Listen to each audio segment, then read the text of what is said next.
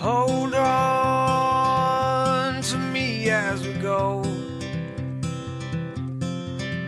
as we roll down this unfamiliar road. And although this wave is stringing us along. Hey guys, how are you？欢迎收听由一席英语出品的《老外来了》，我是老外 Peter，我是翩翩。So Peter, what are we gonna talk about? We have a very interesting topic. We're going to talk about real estate. 嗯，我们这一次呢要给大家一起来讨论的这个话题呢是 real estate， Yeah, 房地产，right? Real estate. good. So I don't, some of the students have sent us questions, so we will try our best to answer them in as much detail as possible.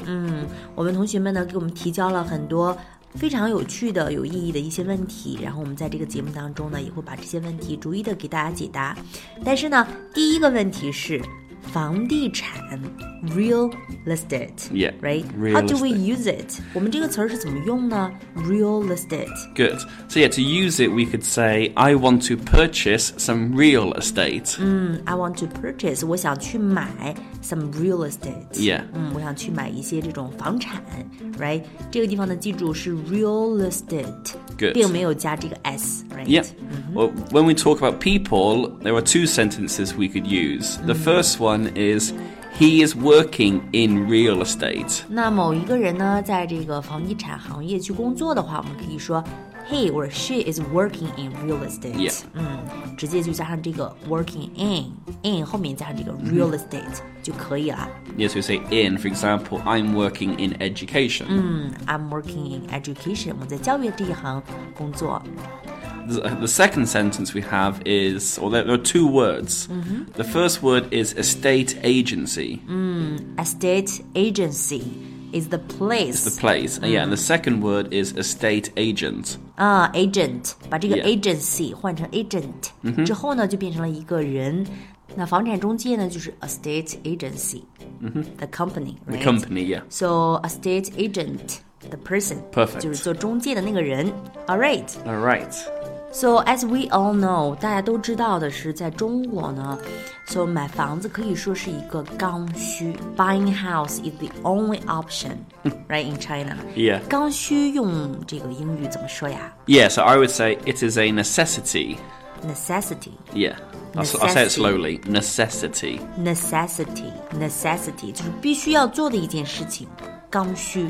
Necessity. Yeah, so the for example, it is necessary, or the noun, a necessity. 如果我们把它变成一个形容词呢，可以说 it is necessary, right? Yeah. It is necessary，就是说必须要做的一件事情。那把它作为一个名词刚需来说呢，就可以说 necessity. Good. Very good. 嗯，So in China, buying house is a necessity, right? It is the only option, as I Okay. what I said. Yeah. So what about in Britain? Yeah, well, I wouldn't say it's the only option. People want to buy a house, but I wouldn't say it's 100% a necessity. 在英国的话呢，就不会是这么刚需的刚需了，right？嗯哼。啊、s o it's not a one hundred percent. Yes, some people are happy to rent, but obviously, people don't get me wrong, people do want to buy a house, but maybe it's a 人们也 little 是。 difficult. 对，they do want to buy a house，也是非常想去买房子。但是呢，对他们来讲呢，其实 rent a house，it's okay, right? It's okay, yeah. I think the difference is like this. In China, if you do not have a real estate, 如果你没有一个房子的话、y o u r mother-in-law will be unhappy. Yeah. 你丈母娘可能不开心了。What about in Britain? No, I think in Britain, people are parents in law are usually very understanding because they know property is very difficult to purchase. Many people want to go on the housing ladder. Housing ladder, ladder 就是小梯子，right? Yeah, so, level thi- by level. so what this means is the first step for anybody is to get on the housing ladder. So maybe you buy a small house, Yes. you maybe you decorate it, you make the price higher, then you sell it. And with- this will then allow you to buy a better property further up the, the, the ladder. It's more realistic, right? Yeah. 比较现实一点。在英国的话呢，他们这个 value，他们这个观点呢是比较现实一点的。他们有这么一个 term 叫做 housing ladder，right？housing ladder 就是说可以一层一层的小梯子一样。那么我先买一个比较小的房子，然后呢，逐渐的，然后再去 turn the turn the house，right？Yes, exactly. 就转手给卖掉，然后 to turn a house or another example to turn a car. 嗯，就是转手去卖掉，然后再换一个大一点的，step by step。 那西方人呢，对于房子的观点呢，还是比较现实的，他们不会那么 frustrated to get a house，right？嗯，所以呢，这个房价呢，可能不会像中国那么 so high as in China。Yeah, yeah. So speaking of house, one term we have to mention is that 学区房。 Yeah, yeah, I know. So what is the English for 学区房？用英语怎么说学区房呢？ Yeah, so the English for this would be buy a house in the catchment area. A house in the catchment area. Of- for a school. Yeah, yeah. Catchment area means the the place around the school, right? Yeah, the surrounding area. the surrounding area 就是在学校周边的那一个 区域呢，叫做 catchment area。 Yeah. 那学区房呢，就是 house in the catchment area。 Yeah. So the most famous schools, the, the schools with the best scores, for example, the houses in their catchment area will be very expensive. Exactly the same thing。那么在英国呢，他们也是学区房呢会格外贵一些。The house in the catchment area Yeah, is more expensive, right? exactly. 学区房在中国真的是很热的，very hot, you know? Yeah. Because parents in China believe that house in the catchment area is worth buying. 学区 Yes, 房 of 很值得 course. 买，worth buying. Once their children finish their education，如果这个教育已经学完的话呢，在这个附近的学校已经学完教育的话，they rent out，把它 Yeah. 给租出去，或者说 resell their Yeah. house。把这个房子呢给 resell 给卖出去的话呢，都能够这个 prices are higher than before。 Exactly, yeah. 这样的话呢，they kind of you know they earn money, right？、 Yes, the only people who can buy those houses are people who are already on the housing ladder. My suggestion would be for first time buyers, you need to find an area which is not very developed, but you think it has potential to to develop and ha- have the house prices increase. 嗯，这就是他们英国人的这个概念了，还是要爬到那个 housing ladder 上面去，对不对 Yeah. 先爬第一层，然后去买一些这种可能 small，可能 far away from the 学区房，right？ Yeah. 但是呢，had the potential 有这个潜力去 develop。 So, for example, we live in Qingdao, so I would say Huangdao is where people are looking to buy houses Yeah, exactly. because it has potential. yeah. Or I know uh, recently China they they have announced SEZ Special Economic Zone. So they announced this area which is near Beijing, and then when they announced it, many many people drove to this area to buy houses because they knew the price would go up. Yeah, exactly. But the question is that the parents cannot wait. 家长等不及呀、It is very common to see that parents pursue top schools for Yeah. their children. How do that happen for students in your own country?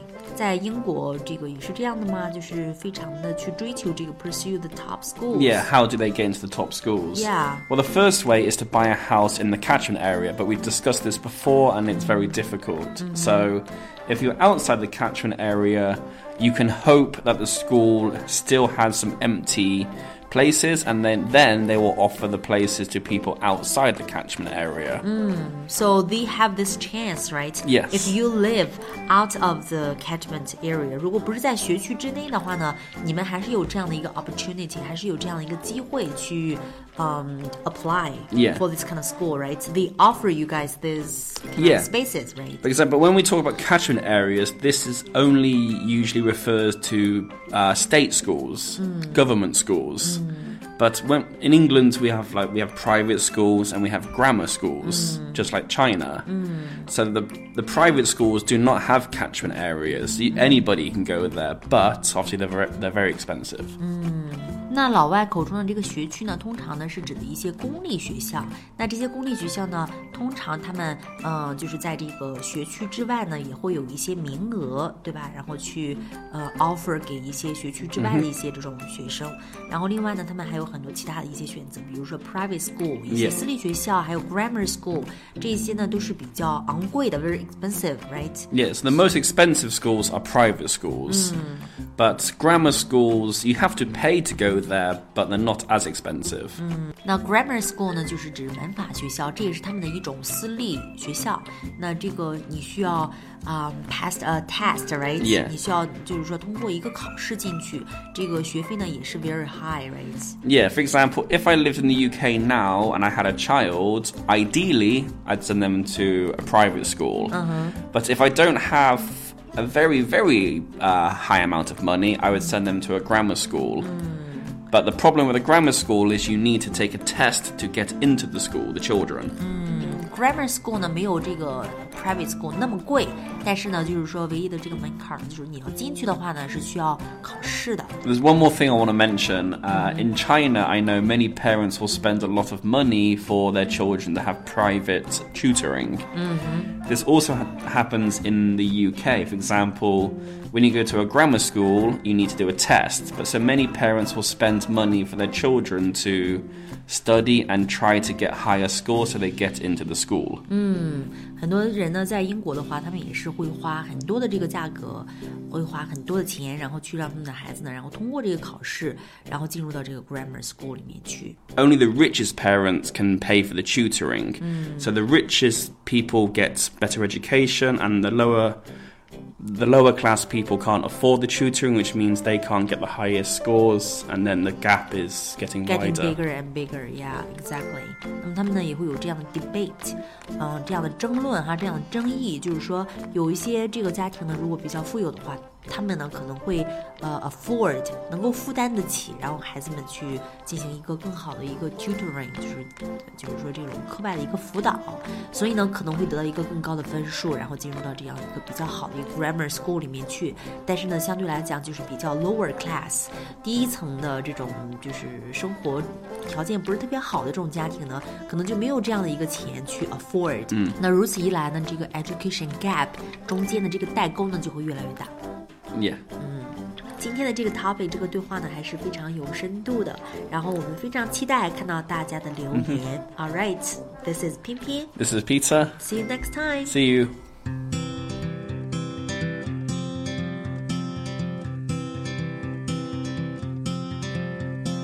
Hold on to me as we go, as we roll down this unfamiliar road. And although this wave is stringing us along, just know you're not alone.